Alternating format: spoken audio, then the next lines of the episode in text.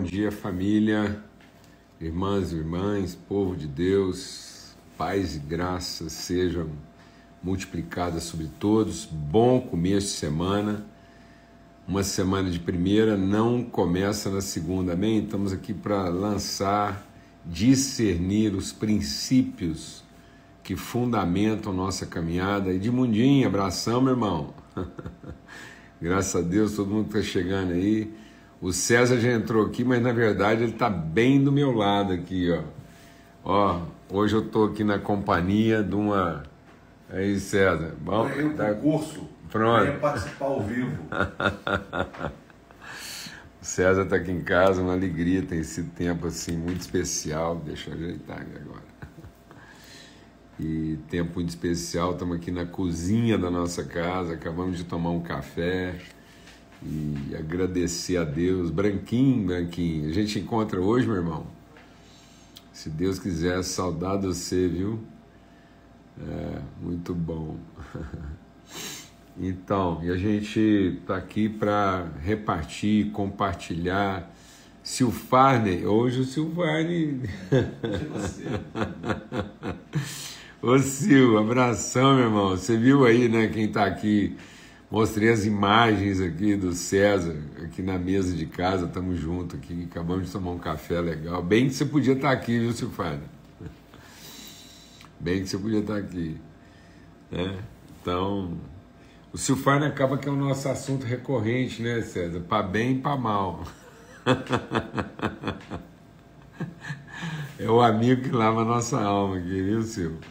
Beijão para você, graças a Deus. Muito bom desfrutar né, dessa caminhada né, juntos. Amém?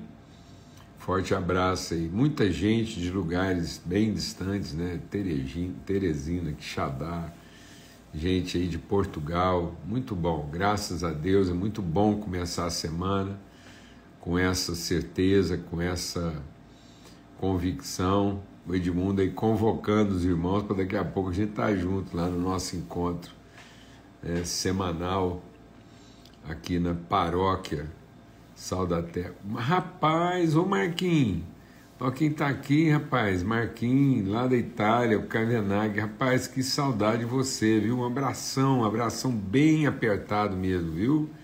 Muita saudade de você, Marquinhos, que bom, rapaz, que, que alegria saber que a gente está aqui na mesa junto, compartilhando, repartindo, recebe aí um abração, tá bom?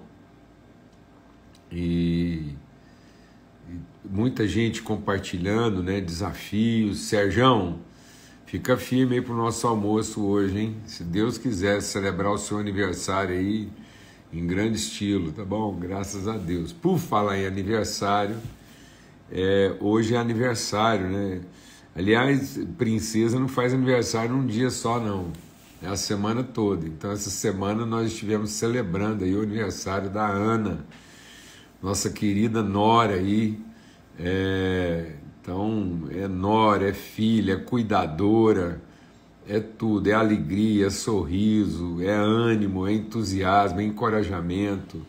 Ana, você, Paulo Neto, forte abraço, viu? Forte abraço mesmo para você, uma alegria, muita gratidão, a forma como Deus levantou você para ser luz mesmo e para ser favor de Deus. Você é favor de Deus na vida do Paulo Neto, na nossa vida, como casa, como família. Né? Essa caverna misteriosa onde Deus está esculpindo de maneira bendita e eterna a Luísa. Então, em nome de Cristo Jesus, forte abraço aí para vocês, muita gratidão. Amém?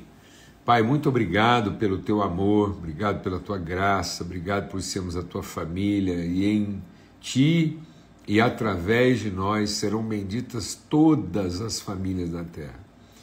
Todos aqueles que confessam, que abraçam, que assumem, que tomam sobre si a vontade eterna do Senhor, são acolhidos como família, são, ó Deus, inspirados como família, são transformados como família do Senhor, Por isso, o Senhor é o Deus e Pai de quem toma o nome toda a família na terra. O Senhor é o Pai de toda a família. Não há família sem o Senhor. Não há família, não, não há como discernir família se não for ao redor, ao redor da mesa que o Senhor prepara para os seus filhos. Portanto, livra-nos do aparente, livra-nos daquilo que são as heranças da carne e leva-nos, ó Deus, na dimensão daquilo que herdamos pelo Teu Espírito Santo em Cristo Jesus. Que os nossos olhos sejam iluminados, nossa vida transformada na plena convicção da nossa eternidade em Cristo. Ó Deus, que o Senhor esteja derramando consolo mesmo, consolo do Teu Espírito Santo sobre todos aqueles que padecem dores de perda, de separação, de saudade, de incompreensão, de infortúnio, em nome de Cristo Jesus. E que naquilo que estamos sendo consolados, nós possamos nos consolar uns aos outros. Obrigado pela vida da Ana, do Sérgio, que muito especialmente faz, fizeram aniversário essa semana. E, ó Deus, que todos sejam renovados, ó Deus, pela graça, pelo ensino do Teu Espírito Santo, no poderoso nome de Cristo Jesus. Amém. Graças a Deus. Muito bom. É, eu quero compartilhar com vocês hoje sobre uma situação muito peculiar, mas que configura um princípio. Né? Nós vamos colocar aqui é, o dia da gente considerar princípios, aquelas, aquelas figuras essenciais, elementares, para balizarem, para orientarem a nossa caminhada, a nossa trajetória. nós temos compartilhado aqui que, na verdade, nós não precisamos de ajuda, nós precisamos de orientação. A ajuda, ela tem caráter relativo. Né? Como é que você vai ajudar quem está na direção errada? Na cabeça dele vai sendo prejudicado, porque muitas vezes você vai ter que frustrar as expectativas dele para conseguir ajudá-lo. Então, muitas vezes, quem está pedindo ajuda está pedindo a confirmação das suas expectativas, e muitas vezes isso significa receber auxílio em decisões equivocadas. Então, muitas vezes, a pessoa está querendo uma ajuda que vai reforçar os seus equívocos, o seu engano. Por isso, Deus vai ter que muitas vezes causar um, um acidente, um aparente acidente de percurso para nos redirecionar, para nos reconduzir aquilo que é o propósito eterno da nossa vida. Então, na, na trajetória da crucificação de Cristo, há duas situações que nos ajudam a discernir um princípio. E nós vamos batizar esse princípio hoje de manhã do princípio das duas bacias. Nós temos duas bacias na nossa vida. Isso é coisa de antigo, né? Coisa lá da, da, do, do Minas Gerais antigo, da roça, né? Quando bacia era um utensílio que fazia muita coisa, né? Em casa. E agora a gente vai falar sobre duas bacias que nós temos na nossa vida e que configuram um princípio de entendimento de como é que nós estamos enxergando a vida. Então, a bacia, ela, ela aparece de maneira destacada aqui no Evangelho de João, no capítulo 13, quando diz assim: Enquanto estava sendo servido o jantar e o diabo já havia induzido Judas Iscariotes, filho de Simão, a trair Jesus, Jesus sabia que o Pai havia colocado todas as coisas debaixo do seu poder colocou todas as coisas debaixo do seu poder. E que viera de Deus e estava voltando para Deus. Assim, levantando-se da mesa, tirou sua capa e colocou uma toalha em volta da cintura. Depois disso, derramou água numa bacia e começou a lavar os pés dos discípulos, enxugando-os com a toalha que estava na sua cintura. Chegando-se a Simão Pedro, disse: Chegando-se a Simão Pedro, que lhe disse: Senhor, vai lavar os meus pés? Jesus respondeu: Você não compreende agora o que eu estou fazendo, mas mais tarde você entenderá. Disse Pedro: Você nunca vai me lavar os pés. Jesus respondeu: Se eu não lavar os pés, os seus pés, você não tem parte comigo. Agora vamos ver lá em Mateus, em Mateus, no capítulo 27, e diz assim: é, Jesus perante Pilatos, Jesus perante Pôncio Pilatos. Estando Pilatos sentado no tribunal, 27, versículo é, 19. Sua mulher lhe enviou a mensagem: Não se envolva com esse inocente, porque hoje em sonho sofri muito por causa dele. Mas os chefes dos sacerdotes e os líderes religiosos convenceram a multidão que pedisse Barrabás e mandasse executar Jesus. Então perguntou o governador: Qual dos dois vocês querem que eu solte? Responderam eles: Barrabás. Perguntou Pilatos: Que farei então com Jesus chamado Cristo? Todos responderam: Crucificam. Por quê? Que crime ele cometeu? Perguntou Pilatos. Mas eles gritaram ainda mais: Crucificam. É... Quando Pilatos percebeu que não estava obtendo nenhum resultado, mas ao contrário, estava se iniciando um tumulto, mandou trazer água, lavou as mãos diante da multidão e disse: Estou inocente do sangue desse homem, a responsabilidade é de vocês. Todo o povo respondeu: Que o sangue dele caia sobre nós e sobre os nossos filhos. Amados, na trajetória de Jesus para a cruz, por isso que isso é um princípio, né? porque quando a gente olha para a vida de Jesus, para a sua trajetória na revelação de Cristo, então na caminhada de Jesus, no processo da revelação da sua natureza, identidade e vocação como Cristo, o Filho do Deus vivo, quando Jesus está caminhando na trajetória de revelar sua condição eterna como identidade, natureza e propósito, há duas bacias. Duas bacias estão na trajetória de Jesus na revelação de Cristo. A bacia evocada por Pilatos e a bacia trazida pelas mãos do próprio Jesus. A primeira bacia lava as mãos, a segunda bacia lava os pés. A bacia dos homens lava as mãos. A bacia de Deus, o Pai, lava os pés. O que que isso representa na nossa vida? Há duas formas de você compreender aquilo que nós recebemos da parte de Deus para cumprir a nossa vocação. Muitas pessoas pensam que é o poder mas nós recebemos da parte de Deus a autoridade. O poder foi dado a todos indistintamente. O poder é representado pelos dons, e os dons são dados pelo Espírito indistintamente. Todo mundo recebeu algum tipo de poder. O poder é a instrumentalidade que serve à vocação. O poder não define a vocação. O poder não qualifica a vocação. O poder não garante a vocação. O poder sem o discernimento da virtude, que é a autoridade, corrompe, não promove. Então, o poder sem consciência da natureza, da vocação e do propósito, ele é um fator corruptivo e não redentivo. Por isso que muitas pessoas querem ou pensam que vão cumprir o propósito e a sua vocação pelo poder. Por isso elas gostam de governar.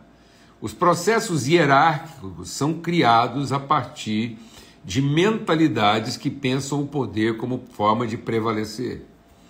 Por isso que Jesus diz: entre os homens, as pessoas que lideram gostam de governar. Porque o ser humano natural caído, ele entende que ele só vai prevalecer e vai alcançar seus objetivos e cumprir aquilo que ele imagina ser sua vocação, se ele exercer o seu poder como prevalência sobre poderes menores. Então é uma disputa de poder. não é uma expressão de autoridade. A autoridade representa quem nós somos. O poder representa a capacidade que temos. Por isso que Paulo diz que qualquer expressão de poder sem amor, para nada, absolutamente nada se aproveita. Por isso, o representante do poder nos dias de Jesus era Pilatos.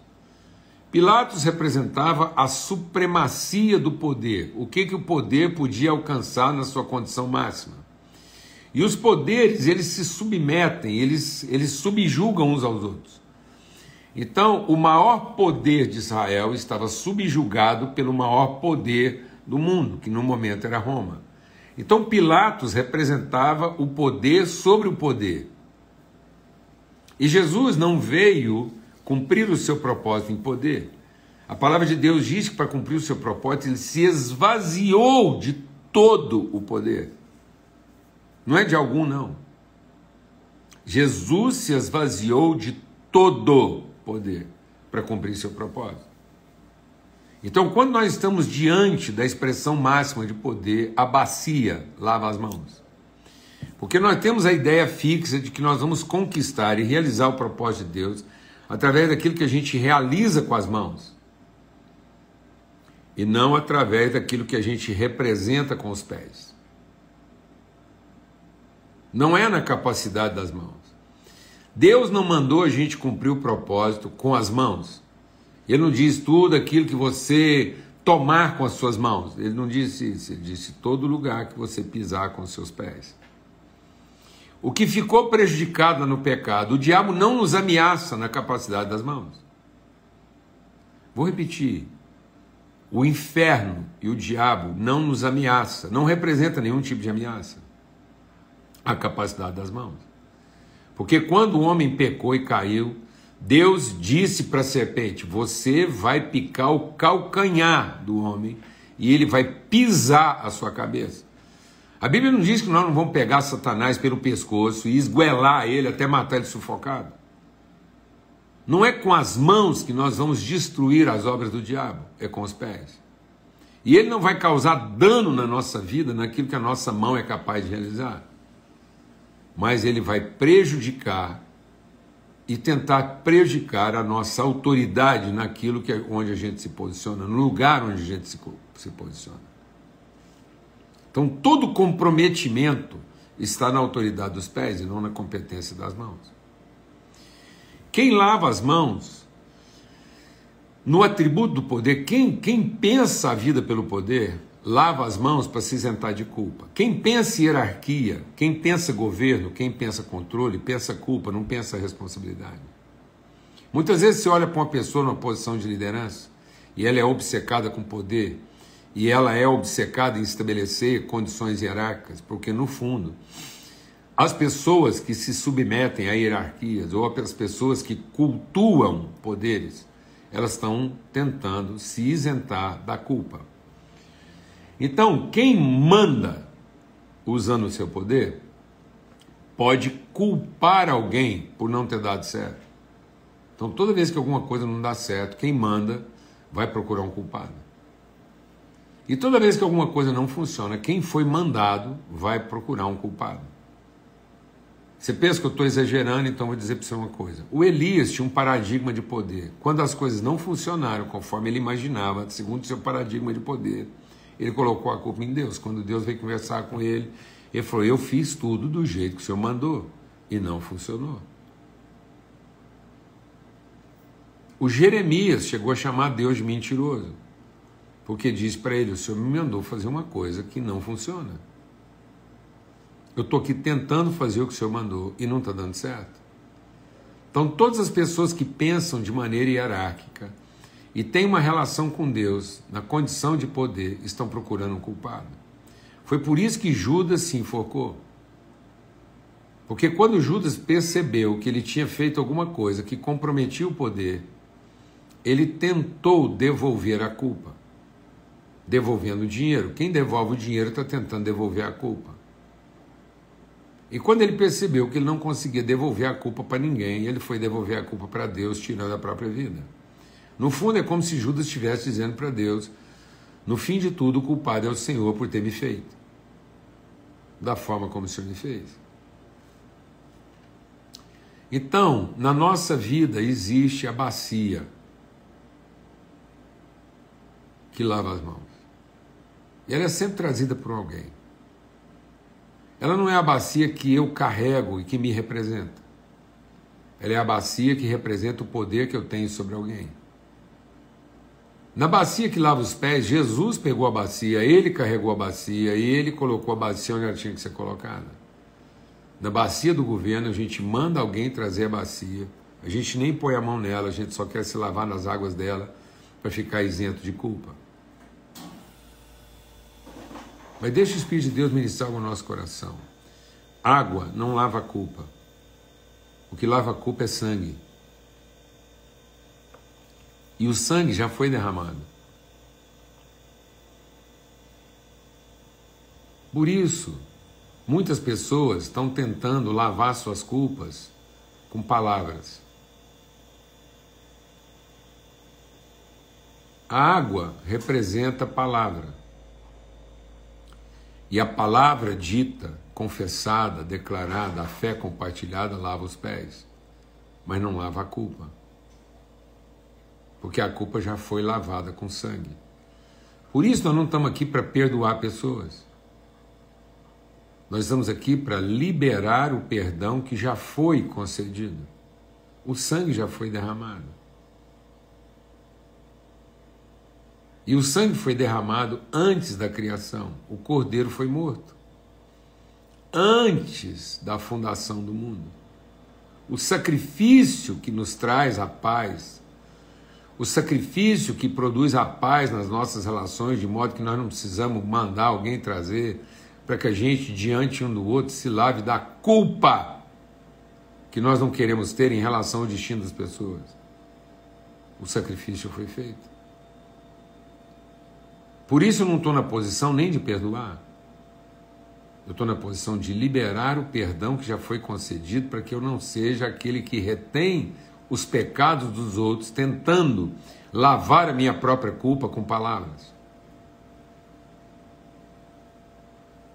com desculpas, com isenção. Não há isenção, não há desculpas. Há sacrifício e ele foi feito. Por isso eu peco contra Cristo. Eu estou laborando no espírito do anticristo quando eu não libero o perdão que já foi concedido. E em lugar disso, eu peço que alguém me traga uma bacia para que eu lave as minhas mãos, me isentando da minha própria culpa e transferindo essa culpa para mais alguém. Foi isso que Pilatos fez publicamente lavando as mãos, ele estava dizendo que a culpa não era dele, mas a culpa era do povo. E o povo intuitivamente, sem o saber, faz a declaração de que culpas se lavam com sangue. E esse sangue já foi derramado. E não pode ser retido, não pode ser negado a não ser que eu esteja querendo usar a bacia para lavar as mãos. Então Deus não mandou a gente tomar as coisas com as mãos, Ele mandou a gente ocupá-las com os pés. É muito mais a nossa atitude e os valores que a gente representa do que a capacidade que a gente tem. Agora vamos lá para a bacia de Jesus. A bacia de Jesus é a bacia que ele mesmo carrega é a bacia que ele mesmo prepara. E é interessante que Jesus carrega essa bacia despido numa relação de intimidade. Nós não vamos conseguir lavar os pés uns dos outros se a gente não se despir daquilo que representa a ulti, o último resquício de poder que a gente possa ter. Jesus, para lavar os pés dos seus amigos, tirou até o pano da capa. É sem capa sem qualquer coisa que evoque qualquer tipo de prevalência. É de joelhos, é humilhado, é despido, é exposto.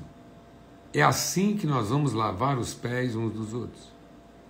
É assim que nossas palavras vão fazer sentido.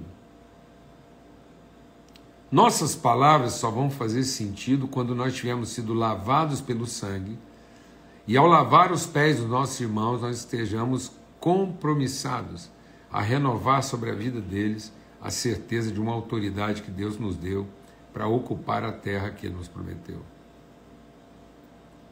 Enquanto que a bacia de Pilatos era uma forma dele dizer que ele não tinha parte com aquilo, lavar os pés é a forma de dizer que nós temos parte um com o outro. Lavando as mãos, Pilatos disse totalmente com todas as letras, e para quem quisesse entender, e também para quem não quisesse entender: Eu não tenho parte com isso. Enquanto que Jesus, ao lavar os pés dos discípulos, disse para Pedro: Se eu não lavar seus pés, nós não temos parte um com o outro. Enquanto as pessoas estão lavando as mãos para dizer que não tem parte um com o outro e na culpa uns dos outros, Jesus está nos desafiando a lavar os pés para dizer que nós temos sim parte um com o outro. E se assim não for, então nós não estamos cumprindo aquilo que é a essência da nossa vocação. Então, qual das bacias nós estamos usando na nossa vida? A bacia que evoca o poder e que nos isenta porque transfere a culpa, ou a bacia que nos expõe, nos humilha, renova nossos compromissos e ratifica e testemunha a responsabilidade que temos uns com os outros. Isso é um princípio. E aí as palavras vão fazer sentido. Os gestos vão fazer sentido. As estruturas vão fazer sentido. Porque elas não serão estruturas de governo, não serão estruturas de, gover de, de controle, não serão estruturas de prevalência e, consequentemente, estruturas de isenção. Muitas vezes nós estamos criando metodologias estruturas que nos poupem, que nos isentem e que facilmente sirvam para nós de maneira fácil e prática para definir de quem foi a culpa.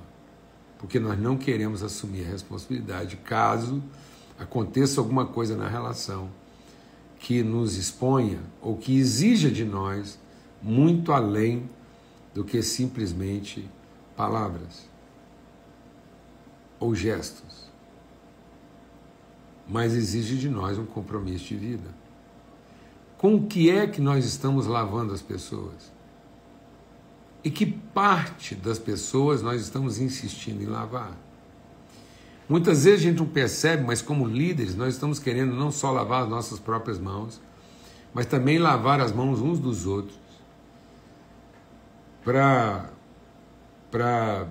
é, qualificar Muitas vezes, tudo que a gente faz na igreja como estrutura é simplesmente para ter certeza que os escravos vão servir com mãos limpas. Sabe uma coisa curiosa? Jesus foi criticado porque os discípulos deles comiam com mãos sujas, mas tinham os pés limpos.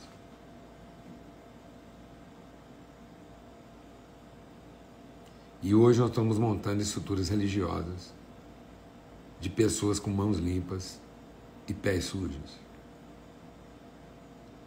São altamente qualificados e competentes naquilo que fazem, mas totalmente desautorizados na posição que ocupam.